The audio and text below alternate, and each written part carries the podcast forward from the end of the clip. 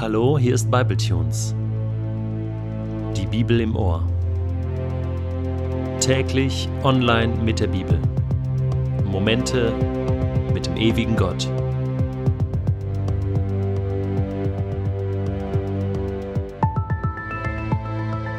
Der heutige Bibletune steht in Matthäus 19, die Verse 27 bis 30 und wird gelesen aus der neuen Genfer Übersetzung. Daraufhin sagte Petrus zu Jesus, Du weißt, wir haben alles zurückgelassen und sind dir nachgefolgt. Was werden wir dafür bekommen? Jesus erwiderte zu allen Jüngern gewandt, Ich sage euch, wenn der Menschensohn in der zukünftigen Welt in königlichem Glanz auf seinem Thron sitzt, werdet auch ihr, die ihr mir nachgefolgt seid, auf zwölf Thronen sitzen und die zwölf Stämme Israels richten. Und jeder, der um meines Namens willen Häuser, Brüder, Schwestern, Vater, Mutter, Kinder oder Äcker zurücklässt, wird alles hundertfach wiederbekommen und wird das ewige Leben erhalten. Aber viele, die jetzt die Ersten sind, werden dann die Letzten sein, und viele, die jetzt die Letzten sind, werden dann die Ersten sein.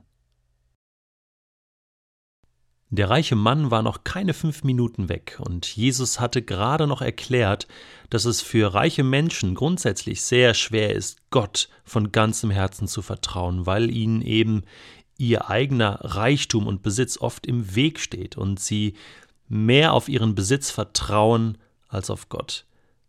Da realisiert Petrus etwas.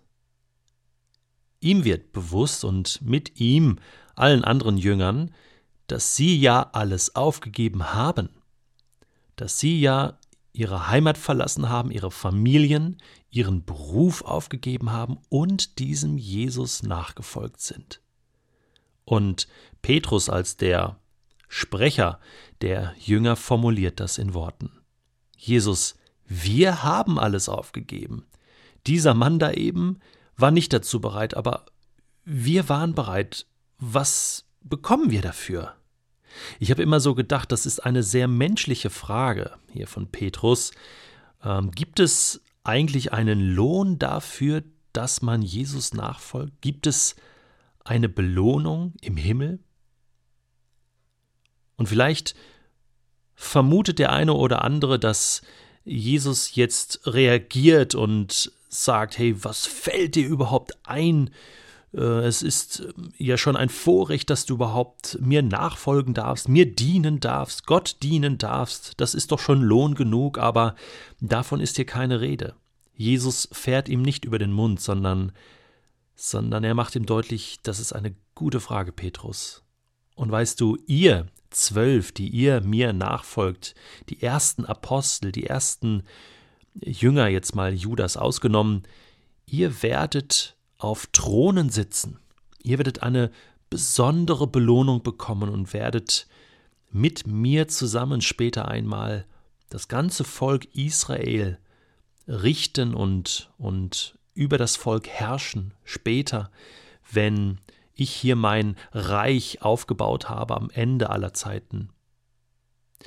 Das ist der erste Teil der Belohnung. Der zweite Teil betrifft nicht nur die Jünger, sondern alle, die Jesus nachfolgen. Das betont Jesus hier ganz besonders, dass er sagt, auch die bekommen einen Lohn. Und zwar egal, was ihr aufgegeben habt für mich.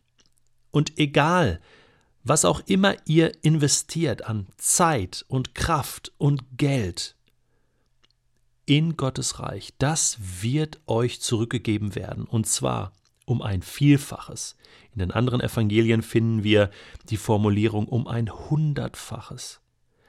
Das heißt, die Belohnung ist um ein Vielfaches höher als das, was wir investieren. Das sind Gottes Prinzipien. So ist Gott. Gott ist ein reicher Gott. Deswegen müssen wir uns auch keine Sorgen machen. Er beschenkt uns. Und zwar nicht erst im Jenseits, nicht erst, wenn wir gestorben sind, sondern jetzt schon.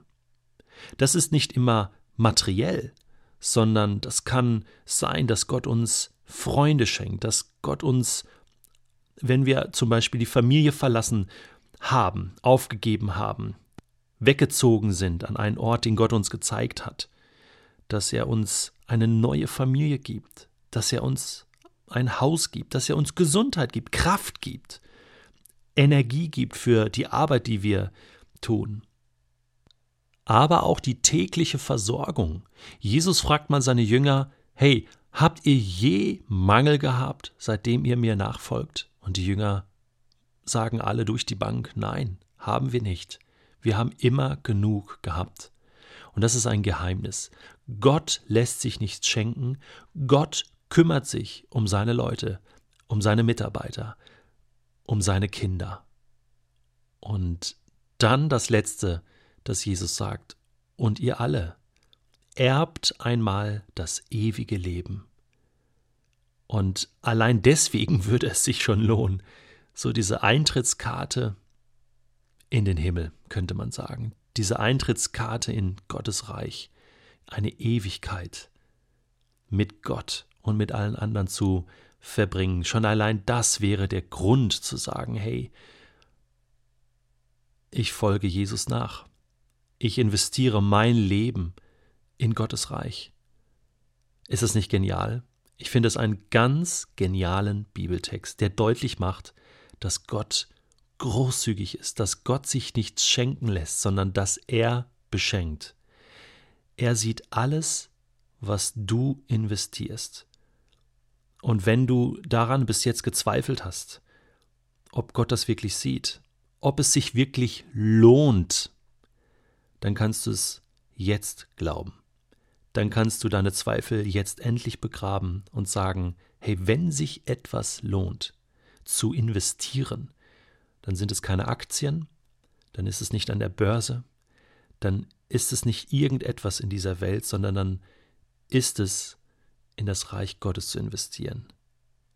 Trachte zuerst nach dem Reich Gottes und nach seiner Gerechtigkeit, sagte Jesus in der Bergpredigt schon, und alles andere, das wird euch zufallen. Dafür wird Gott sorgen. Wenn du dich sorgst um seine Anliegen, sorgt er sich um deine Anliegen. Und weißt du, ich bin jetzt mal ganz ehrlich, ich habe schon einige Zeiten in meinem Leben gehabt, wo ich das nicht wirklich erlebt habe. Wo ich gedacht habe, Gott, jetzt hast du mich vergessen. Und vielleicht bist du ja selbst gerade in so einer Situation, wo du denkst, hey, du, du machst alles, du investierst dein Leben, aber du spürst diese Versorgung Gottes nicht. Ich möchte dir einen kleinen Rat geben. Ich habe in diesen Situationen immer geschrien zu Gott. Ich habe genau diese Texte genommen, genau diesen heutigen Bibeltext habe ich genommen und habe ihn laut vorgelesen und habe gesagt, Gott, hör zu, hier, das ist das, was Jesus gesagt hat. Du versorgst mich. Und siehe, ich folge dir nach von ganzem Herzen und ich gebe mein Leben und alles, was ich habe. Wo bleibt deine Versorgung? Du hast es versprochen. Ich bitte dich, halte dein Versprechen. Und ich verspreche dir, das ist ein Gebet, das muss Gott erhören, weil Gott bricht sein Versprechen nicht. Und manchmal fordert er uns heraus, testet unseren Glauben, bringt uns an die Grenzen, dass wir wieder ganz neu vertrauen. Oh Mann, dieser reiche junge Mann, er ging traurig weg. Ich hoffe, dass du den Mut findest, mit Jesus zu gehen. Denn weißt du, du hast nichts zu verlieren, du kannst nur gewinnen.